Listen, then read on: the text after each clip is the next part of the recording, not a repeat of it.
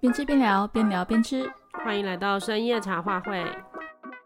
大家好，我是侦查员。大家好，我是林。哎，我们今天用了比较不一样的录音方式哦。对，我们一样是远距录音，嗯，但是我们这一次换了方式。我们之前都是用视讯软体录的嘛，哈。嗯，对，嗯。所以这次我们就试试看，两方都用这个录音软体，然后再把音轨合在一起，这样子。嗯，对，试试看这样子声音会不会比较清楚？对对对，因为之前视讯软体有时候在讲话的时候，它会把对方的声音盖掉。嗯，就可能会有那个落差吧。对啊，对啊，对啊，所以我们今天试试新的方法。对，看这样子应该可以改善我们的录音品质。对对对，那我们今天这个主题其实也是蛮有趣的哦，嗯、因为是零零你看的书，然后跟那个节目嘛，对不对？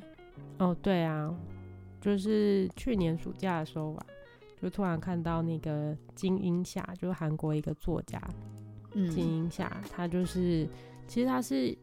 哎，他虽然是一个作家，但是他一开始在韩国很知名，是因为他写了一个很红的剧本。不过我没看过那个剧，这样子，嗯，好像是蛮蛮早期的韩剧啊，嗯，对。然后之后他就在韩国很出名，这样。嗯，那我那时候会注意到他的书跟文章，其实是因为他写了。有关于韩剧就是市场的一些评论这样子，嗯嗯嗯，对。然后我就哎、欸、想说，哎、欸，因为平常都有在看韩剧嘛，所以他有一些评论，我就稍微注意一下。后来就刚好我就看到他写了一本书，呃，那本书是散文集啊，但是他的名字很吸引我，嗯，对，是懂也没用的神秘旅行，嗯嗯嗯嗯。然后就这本书的书名很吸引我，然后我就。我就把它买下来，然后就来看这样子，然后就发现，哎、嗯欸，原来他这本书虽然是散文集，但是他主要在谈旅行，嗯嗯嗯，然后我就想，哎、欸，这个就跟我们的兴趣很合嘛，嗯，对对对对，然后就是开、嗯、才开始看这本书这样，嗯，嗯对，呃，备注一下哦，刚才那个，呃，林说的那个是应该是电影吧，《脑海中的橡皮擦》。哦，对对对对对对对，就是郑宇盛跟那个孙艺珍的那个哦，哦。但是你有看过吗？我我我完全，我只是知道这个名字，但是我完全没看过。他就是很孙艺珍很年轻的时候，然后就得了阿兹海默症啊，哦、然后所以他就开始就是记忆记忆力衰退嘛。嗯嗯嗯，对啊，所以他就记不得很多事情，所以他们家后来就贴了很多那个便利贴这样。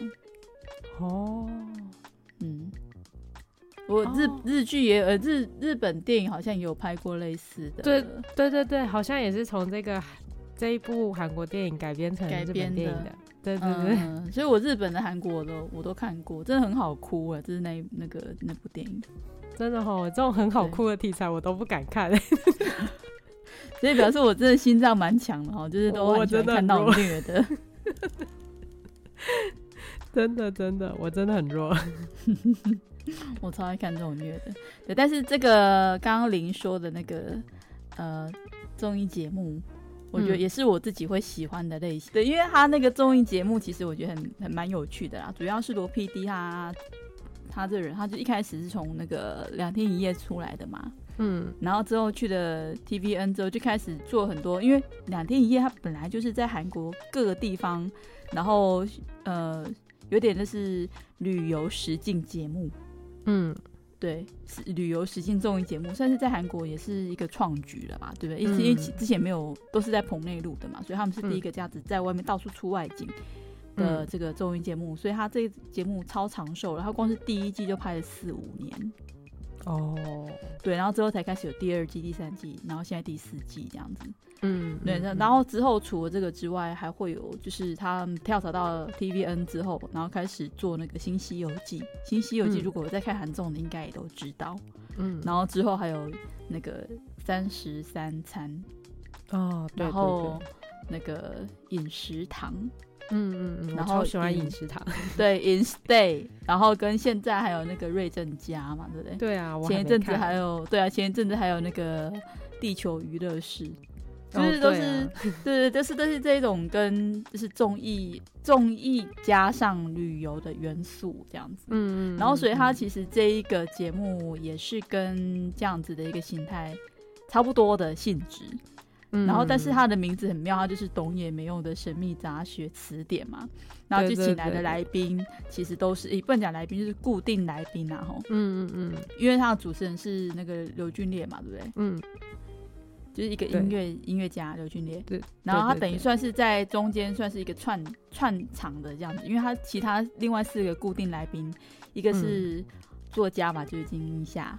嗯，然后还有一个是脑科学的一个，就是科学家。哦，对啊，我好喜欢这个。对对对，然后然后另另外一个是曾经从政的，然后但是现在是一个综艺人的。哦，对。然后还有一个美学，哎，不是那个美美食作家，美食作家。对对对对。然后这四个人的领域都完全不一样。嗯。然后你就会发现说，哎，他们四个人在谈话当中。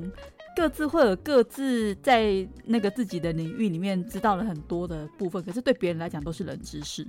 对，而且真的就是懂也没有用的知识。对，就是你懂了那些，好像在行业里面，你会就是在自己的圈子里面，好像就是一个呃很稀松平常的事情。可是对于圈子外面的人来讲，就会觉得说，哦，真的是懂也没用哎，好像很厉害哎，但是真的懂也没用哎。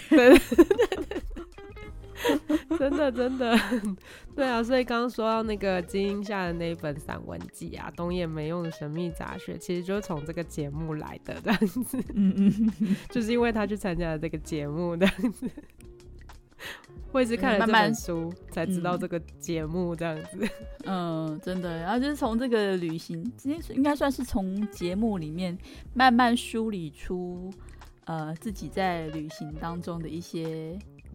我觉得是那种很细微的感想，嗯，对，嗯，我觉得它里面就是因为它就是他们是一边旅行，然后呃，就节目上是一边旅行，然后最后他们不是就是他们每一次旅行的最后，他们会在一个餐厅集合，对，然后大家聊一聊今天去哪里，就是在这个地点他去了哪些地点呃玩啊，嗯，或是吃的什么这样分享这样，嗯。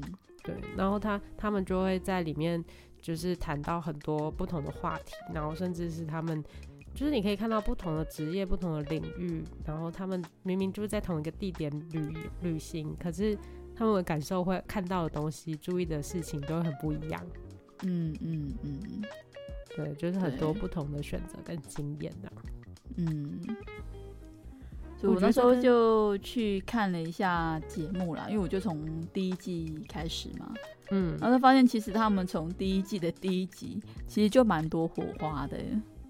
哦，对啊，嗯，哎、欸，我真的觉得这个节目，我在看这个节目的时候，其实我是很喜欢这个节目，但是我有个困扰，嗯，就是因为他们都是各领域的。算是算专家吗？还是反正就是他们知道很多知识就对了。嗯、对，然后然后再就是我们，但因为不懂韩文嘛，所以就必须要透过就是有翻译，就是有有字幕这样。对。然后因为那些知识背景可能就是很需要很庞大的知识背景，这样、嗯、就是可能你要对韩国的某些社会文化有了解，或者历史有了解这样。嗯。然后那个字幕旁边的备注都超多的。哦，然后这对我们来说很困扰，你知道吗？哎、欸，因为他在节目的画面里面，他就写了这么多，对对对对，然后再加上翻译就更多，对，对，翻译又把一些字盖住了，这样子。对 啊，因为我们现在他这个节目其实台湾没有进，所以我们只能在大陆的网站上面看。对，然后大陆那边的那个翻译，就是大家可能也知道，他们字幕都字都很大。然后他也不会做排版，他就全部都挤在下面这样子。真的，真的。所以其实对啊，所以他有些有时候啦，我会想要看看他画面上面原文到底写了什么的时候，嗯，你会发现哦，完全无法，因为它全部被字幕盖住了。对啊，而且我觉得我自己算是阅读速度算很快的哦。我有时候还必须要，因为字多到我要暂停。字太太多了啦，真的是全部挤在一个画面里面傻。对，真的，哦，真的好好困扰哦。然后还要想说这句是什么意思，因为有时候翻译它翻的太就是太太 Google 式的翻译，我真的听不看不懂那个，就算是中文，我不见得马上就理解这样。对，这真的是我对于就是 翻译上面的也是困扰，我觉得。因为真的你要翻译啊，尤其因为我最近在上配音班嘛，嗯，然后其实老师也有讲到说，有很多翻译，尤其是那种外语片啊，不管是电影或是电视剧，嗯、然后你再翻译回来台湾，就是你你的受众是台湾的观众，嗯，那所以你就是应该要用台湾观众能够听得懂、看得懂的词汇，对啊，来翻啊，真的，对。但是我是很好奇啊，就是。关于对岸的的那些观众们，他们看这些翻译是真的有看懂吗？因为我也不认为那是大陆的用法啦，他就是可能在文法上面就是就就是让人家觉得怪怪的，你到底在攻啥这样？对啊，我都要用猜的。对啊，就明明一样就是写中文，然后但是它呈现出来的意思就是会突然间让我疑惑一下，我是不是理解能力不太好？对啊，我我觉得每次看完，每次看一句，然后就嗯，这句什么意思？这样，然后重新组合起来，然后才可以 理解好哦，一直暂停这样。对对，因为字又很多，然后又不知自己熟悉的语法的，超惨的，真的真的。对啊，不不过话说回来，这个节目就是我们都有看嘛，嗯，那我们要不要先讲一下这个节目是怎么进行的？就是它进行的模式的。嗯，他这个节目就是会请嘉宾们集合之后啦，然后一起出发去某一个城市，嗯，然后抵达这个目的地之后，因为我们刚刚有提到说他们四个人都是各自不同的领域嘛，所以其实你要一起去同一个地方，哎、嗯，当然他们可能在同一个地点会有不同的零售等等之类的，但是因为大家都有各自不同的喜好，所以他们抵达目的地之后就也会去分开旅行。嗯，当然你可以自己一个人，或是你可以揪你的呃，就是里面的哪个伙伴一起出去这样子，然后最后在就像刚刚林讲的嘛，我们就是最后在哪里集合，然后去那个餐厅里面大家再具体聊天这样子。嗯嗯嗯，对。所以我觉得其实当初，我觉得罗 PPT 真的蛮妙的啦。他当初在做综艺节目的时候，可能完全没有想过这个综艺节目的走向大概会是怎样，他就是任由它发展。嗯对，所以像他第一第一集的时候开始出发，他们是去那个统一嘛，嗯，然后好像是从首尔出发，嗯，就坐大巴士，他们就租一辆游览车嘛，嗯，然后就开开开开到统营那边去，所以他们一大早、嗯、一清晨的时候出发，去到统营大概是吃午餐的时间，嗯，对对，然后去到那边之后，因为他们在车上就开始。开始就冷知识大爆发嘛，对，一下讲鳗鱼有没有？就讲到那个鳗鱼养殖。然后说现在还没有办法真的成功的可以人工养殖。我们现在知道了鳗鱼都是我们把鳗苗捕捞上来之后，然后再才开始在鱼塘里面开始养殖它们这样，而并不是说我们现在把鳗鱼捞上来之后呢，然后把它养大，养大之后你可以亲眼见证它生下小鳗鱼，然后之后再把小鳗鱼继续养大，没有办法，因为那些鳗鱼它就是没有办法在那个地方就是进行呃繁衍下一代的工作。所以他就必须要回到海里面去，然后等到鳗鱼、鳗苗又开始像鲑鱼，就是逆流而上，回到它原来妈妈们生曾经生活的地方的时候，在那个地方才可以去打捞鳗鱼。所以其实，在台湾沿岸之前，就是会有很多渔民会去捞鳗苗。鳗苗真的很贵呢，一只就是一只一只算的这样子。嗯，真的真的，对，台湾也有蛮多人在捕鳗苗的。对对对对对，所以他们在讲到那鳗鱼的时候，我就觉得说，哇，真的是也是蛮有趣的哈。虽然是冷知识，但是我们知道哎、欸。对啊，但是我真的解惑了，就是我以前就会想说，嗯，为什么要捕鳗苗？为什么不捕鳗鱼这样子？哦，对。所以你是看了那个节目才知道吗？对对对对对，我就哦，原来是这样啊！哦，但以前听过捕鳗苗，但不知道为什么要捕鳗苗这样。对啊，我一直以为就是就是我没有想过这中间是为什么，因为我常常听到人家说捕慢苗，但是我没有听到人家说捕鳗鱼这样子。嗯，对，林半宇不用补啊，因为它就是从慢苗都被捞起来。我我看了之后才知道。对 对对啊。所以我觉得就嗯很很有趣，对对对，所以他们在车上就开始从鳗鱼开始讲，就讲到中午要吃什么嘛。嗯，对啊，所以我觉得他们第一集就很妙，从中午要吃什么就已经开始产生了分歧，这样子。真的，哎，不过我也是对第一集印象特别深刻，哎，嗯，可能是因为这种综艺的形式比较少吧，然后再来就是他们请的嘉宾的类型也是比较少看到的。就是他们都不是，就除了主持人之外，其他都不是艺人，就是不是明星这样子。对，因为他其他的节目，你看像《两天一夜》或是《新西游记》，它都会包括有一些综艺梗在里面，嗯、或是综艺的环节，嗯、你必须要做游戏，嗯、然后你必须要有一个分出个胜负或什么等等之类的，嗯、或是要做出个什么成果这样子。对对对，像三十三餐也是，我是有任务的、欸嗯。对对对对，对，对对，你必须要做做满三餐。嗯，然后饮食堂跟饮食 day，它就是你要服务客人这样子，嗯、你有一个目标，在时间之内，对，你要 完成什么事情。但是这个节目完全不是哎、欸，它就是真的是让你自由发挥。对 对，所以我就觉得，对你第一集真的，你听他们在聊天的量，你就会觉得说，天啊，我要是那个字幕君，我可能会生气。真的真的，呃，所以我也才话谈太多了，有没有？对，不过我也是蛮。感谢这个字幕的，就是你知道像这样子类型的谈话性节目，竟然还有人愿意帮他做字幕，我也是蛮感动的。是因为罗 PD 吧？哦，对啊，对啊，对啊。我觉得大家可可能是因为罗 PD 品质保证的关系，所以我觉得他这个节目就变成是，而而且他还做了三季，其实还蛮厉害的。对啊，对啊。所以金英夏在里面出演了两季。嗯、就是这个作家在里面出演两季，我印象中好像是，嗯，我还没看完。对，对我印象中他他好像是这样说的吧？对，嗯，对啊，就是对对，所以所以我觉得他在这个旅行的过程里面，他就有一些自己的对旅行的一些想法，所以他就就是把它写成散文集。嗯、然后我是也是透过这个散文集才认识这个节目。所以这个节目真的，我真的觉得很有趣。而且你哎、欸，我不知道你有没有印象，他们第一集就在讲说，他们这样一直漫谈啊，嗯，就像我们这种中文观众，就是就是就是要透过翻译嘛，这样我们都看得很累。但是其实换就是换个角度来说，其实韩国的观众应该也蛮累的吧，因为都是一些不常用到冷知识。然后他们就说。哦哎、欸，我记得第一集里面就是他们在讲，在聊这件事，说，哎、欸，我们怎么会，嗯、呃，怎么会就是可以扯那么远这样子？这个从这个什么鳗鱼的话题，就一直漫谈到很远的地方这样。嗯。然后就说，不过呢，就是，哎、欸，然后那个不知道是科学家还是谁，就说，哎、欸，那个就是一般人就是会有比较感性跟比较理性的不同的比例这样子。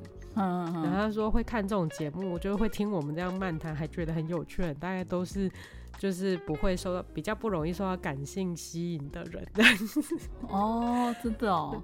对，然后他好像就说，呃，人人就是什么样的？他因为他们在谈，好，我想起来，他们在谈一见钟情。就然后他们就问科脑科学家说，一见钟情是真的吗？这样，嗯嗯，对对对，对。然后他就说，就是在脑的那个比例上，就是没有人会说我一见钟情，然后去对他的脑做分析，所以他不能回答这个问题。嗯，但是因为那个瞬间过了就是过了，谁知道呢？没有办法在你还没有一见钟情，或是你准备要一见钟情的时候，来对你的脑做分析，做个脑电波啊什么什么之类 对，然后结果他就说，但是就是在这个过程里。里面呢，就是他们会做很多男女就是互相吸引的这种研究，这样子。嗯嗯嗯。然后他就说，有些人就是比较容易感性触发，然后有些人就是比较理性这样子。然后那个中国翻译写说，像这样的比较理性，不不会受到感情。比较不会受到感情的影响的情绪影响的，他们叫他们翻译写作叫做脑性女。男，脑性脑性男或脑性女这样子啊，因为韩国就是用这个用词哦，原来是这样子哈，对，然后所以他就说，所以那个在看这些节目会喜欢这个节目或听我们在讲聊这些没用的知识的人，大家都是比较脑性男或脑性女的，嗯哦，对对对，所以我们两个就是。对，脑性男、脑性女就是大脑的脑性性感。就是你散发你的那个大脑能量，你知道就是那种就是理性知识的时候，然后人家就会觉得会会让人家觉得你很性感的男生或女生。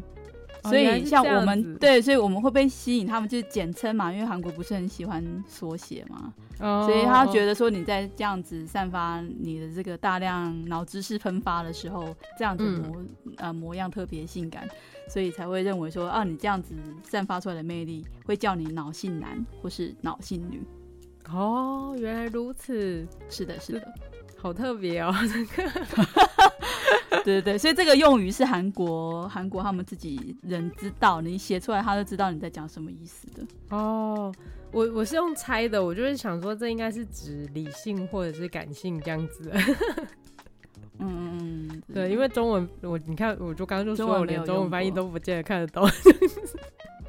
对，因为他没有特别解释这个词是什么意思啊，但是这个词是就是在韩国应该蛮多人。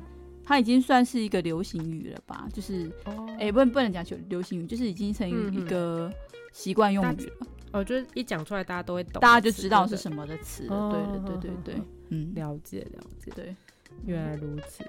哎、欸，但是因为我刚刚不是说到那个对第一第一集特别有印象嘛？就是除了就是除了就是这种很多不同性质的嘉宾之外。就是还有一个，就是你记得我之前不是说我去看了李舜臣的展，就是那个国呃展示展展览嘛？对对对对。然后他们在那个统营这个地方，就是好像那个地方就是有李舜臣的那个很厉害的那个水军船队，就是很有名的龟船，乌龟的龟龟船。对，据说就是靠那个打败了。呃，丰臣秀吉、神风特工队之类的，哎、嗯欸，是叫神风吧？嗯、对对对，嗯，对。然后，所以我就特别有印象，这样。嗯，他那一集就是很多字幕，就是集中在那个地图上啊。对，因为他当时就是那算扔成倭乱吧。嗯，然后那时候就是因为他有很多哎、欸、日本人。想要一举攻下韩国，所以他想要就是透过从南部上岸，然后快速的去进攻首都，嗯，然后拿下首都之后，他们认为说应该就可以拿下这个国家了，嗯，但没想到，哎、欸，他们一见到首都的时候，其实就是往跑了，嗯，然后民众不接受，就是那个呃日本人占领了首都，就表示他们是他们的。懂得心绕口令，对对对啊！所以当时其实我发现，就是我我觉得很妙啦，就是韩国人的民族性，你就从这些几个小战役当中，你就可以发现，其实从他们历史里面也可以也可以看得出来，他们是很团结一心，因为他们觉得说就是。我今天不管说你我的统治者是谁，你不能侵害我们老百姓，或者是我们自己的就是民族的爱国心这样。嗯，对啊，对啊，所以他标出来了好几个地点嘛，他们不是扔成窝乱在海边，光是南部这边一路从釜山哦、然后统营这样一路一直到木浦那里，嗯，全部都是作战点。哦，对对对对对，然后对啊，然后他们那个作家嘛，然后两个作家。一个美食作家，一个那个剧本作家，然后一个一个那个那个算什么？哎、欸，你说主持人哦？啊，不是，那一个算政治家吧，这样子。哦哦，政治家，对对对对对对对对。然后他们，然后另外一个是脑科学家，脑科学家，嗯，对。然后他们另其他三个就是，嗯，就是如果这样分起来，就是可以分成那个。工理工科跟文科，对，文组跟理组，对，然后文组的三个人在讲李舜臣，然后讲说中武功，呃，那是多么那个水军怎么样带带兵什么的这样子，对对对对对，然后后面就讲就就是因为那个脑科学家都没讲话，然后那个政治家就说，那你说说看啊，科学家对就是了解李舜臣什么这样，嗯，然后我就觉得现在是怎样？我觉得那一集我真的是很喜欢那一集，因为你就很明显的可以发现他们聊天的内容真的很不相同。文组的人就会去谈到说李舜臣将军在当时有写了一个日记，叫《乱中日记》嘛。嗯。然后说当时就是原来的那个将军怎么样怎么样，嗯、然后对于他们的属下对他呃是颇有怨言，什么等等之类的。然后他去，呃、然后多多得民心。然后那个主持人，我刚刚讲柳俊烈，其实讲错，他的名字应该是柳希烈吧？哦，我熊熊有点忘记了。呃、对，然后。他就想说，因为他没看过《乱中日记》，因为他就音乐家嘛，嗯、虽然他是文组的，但是就是不同领域的文组这样。然后他就很纳闷，他很纳闷说，《乱中日记》这种东西是一般正常人都会看过的东西。然后其他人还点头，真的是有点傻眼。对，就我们都看过的。然后他就一整个就会很超震惊，说：“ 哦，我好像就有点。”然后我觉得他很搞笑，他还说：“我也是首尔大学毕业的。”对对对，我好歹也是首尔大学毕业的，但是我觉我怎么觉得你们在讲的话题我完全都听不懂，突然间觉得自己很笨的感觉，这样对。啊，然后最后还对科学家说：“那你说说看，科学家对李舜臣有什么认识？”这样。要死也要拖一个下水，真的。但是我觉得很厉害的是，科学家真的可以对李顺成说出一点什么，这件事才让我更惊讶吧。就我们只能说，理科的脑大概真的也不是我们能够想象的啦。真的，你怎么样也不会想到他接下来说他的高中物理老师跟他。就问带他们去同营旅行，然后最后问他们说：“请问大家感受到李顺成将军的气息了吗？”嗯、什么鬼啊？就是通常讲这种，我们只会觉得就是哎、欸，嗯，就是一个意象的感觉。对，然后他们结果他们结果真的进行了分析，不不是计算计算。对，认真的呼吸，呃，把呼吸过的空气，然后按照时间跟那个空气中的粒子，然后做计算，到底有什么问题？我觉得那真的太厉害了，怎么会有人想到要问这种问题啊？这是这个就是科学家的思考逻辑吗？对，因为他那时候在算那个时候，我觉得说，天啊，这个真的是太认真，你知道吗？他不是还算说一个人就是一次呼吸多少量，嗯，然后一分钟会呼吸几次，对，然后所以你一生大概会呼吸几次，然后所以这个李舜臣将军呢，他活在这个世界上，他说几年，四十五十年嘛，哈，嗯，五十年的话，那他呼吸总呼吸的空气量大概是多少吨？多少公升嘛，哈，吨 是吨吧？对，对啊，然后对，然后再除以就是这个。呃，地球的总气体大概能够，呃，就是容纳多少？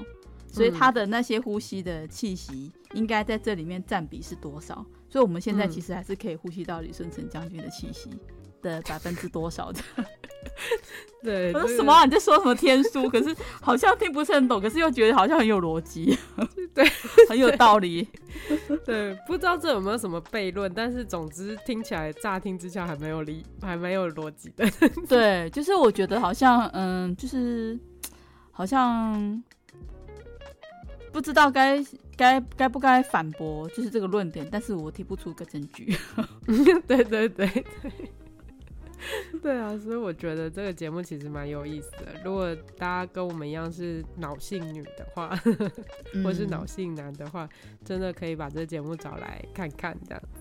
嗯嗯嗯，对。虽然我自己是从书里面来认识这个综艺节目的，嗯，对。但是我觉得看了这个综艺节目之后，我觉得哎，真的很像打开一个新世界。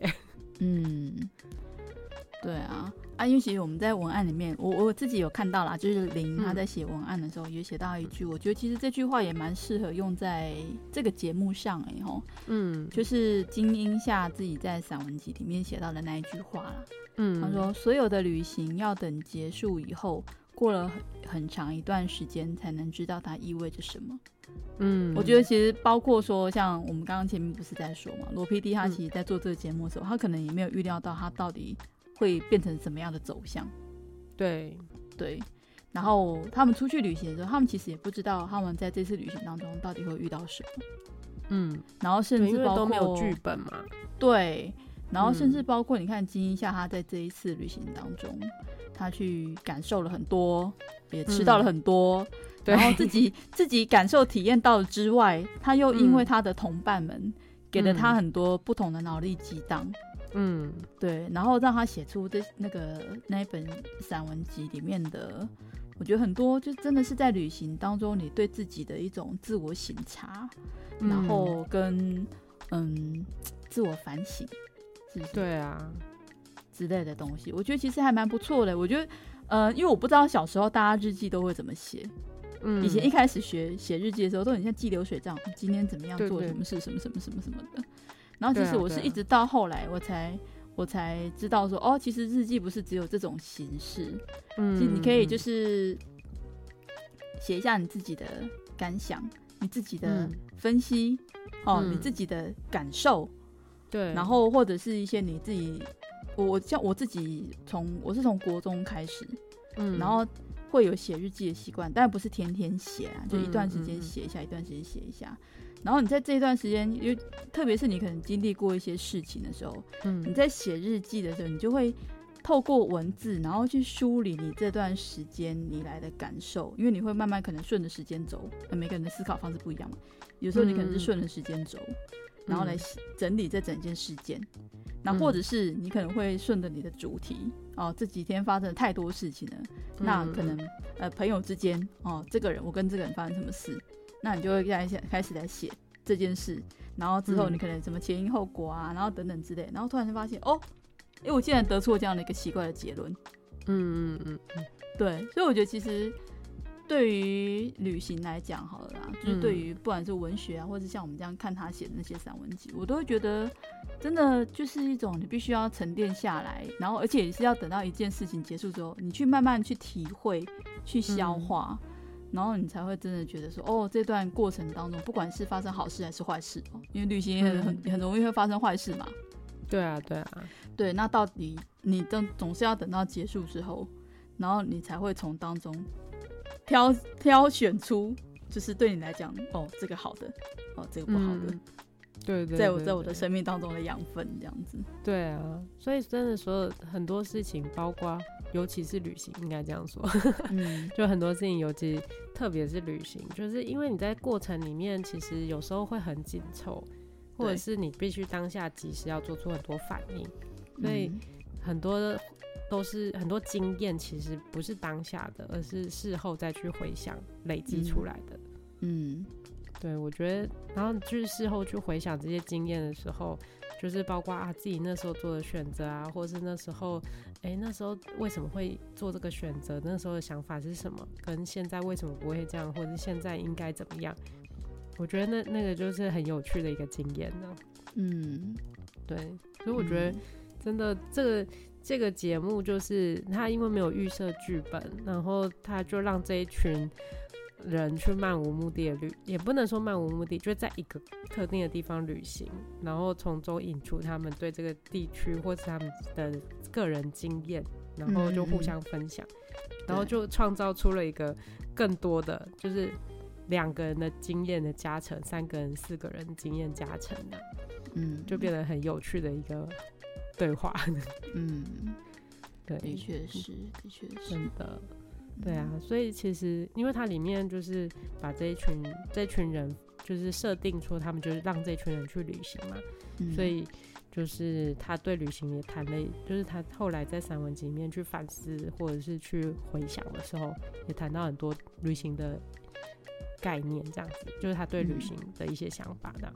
嗯，对对。所以，但是对我们来说，旅行是什么？我们就要放在下一集再跟大家聊。对对对对，所以我们想说，嗯，我们今天先跟大家介绍这个节目跟这本书，这样子。嗯嗯，对啊，有兴趣的话，其实大家可以去，因为我们是在那个哔哩哔哩上面看，这应该没有打广告的嫌疑的哈。哎，应该应该没有吧？因为其实我后来有发现，这个节目虽然在韩国的收视率没有到很高，但也不低。嗯，但是在就是在就就是就是在网络上讨论的人好像不多。嗯 嗯嗯。嗯因为的确是不太不应该怎么说，嗯，在你跟我讲之前，其实我也不知道这个节目。哦，真的吗？对，尽管它是罗 PD 罗 PD 的节目，但是我其实对他没有印象，有可能有听过，但是我也没记得。哦哦哦，对，这样子啊。嗯，对，因为我我就是都是在等，都是通常都是等你推荐给我，我才会去看综艺节目，所以我不会特别关注，我就觉得我不知道很正常这样。哦 但我觉得，因为有可能是因为他找的里面的来宾都不是一般，就是你知道市面上的娱乐圈常见的人，嗯、对，所以他自然而然他就不太会去吸引到那些就是收视率的流量。嗯嗯嗯，对对，应该也是这样。对啊，所以就变成说，可能在韩国如果不是很有名的话，那除非你是粉丝嘛，罗 PD 的粉丝。嗯，那不然你就不太可能会知道说，哎、欸，他最近又出了什么新节目这样。哦，对啊，对啊，真的。而且我觉得跟现在的他的，虽然我个人对他没有特别有研究啊，但是毕竟我喜欢的综艺节目几乎都是他拍的这样子。哦，对啊，对，而且我也是因为看了他的那个《花样青春》嘛，所以才去了冰岛。嗯。哦，对耶，我记得。对啊。对对对，所以罗 PD 对我们的生活来说，想不到这么遥远的人，但是却很重要。对啊，真的。那我们就是下一期再来跟大家谈一下，就是旅行对我们的意义好。了，嗯，好，那我们这期就先到这边喽，谢谢大家。好，拜拜。拜拜。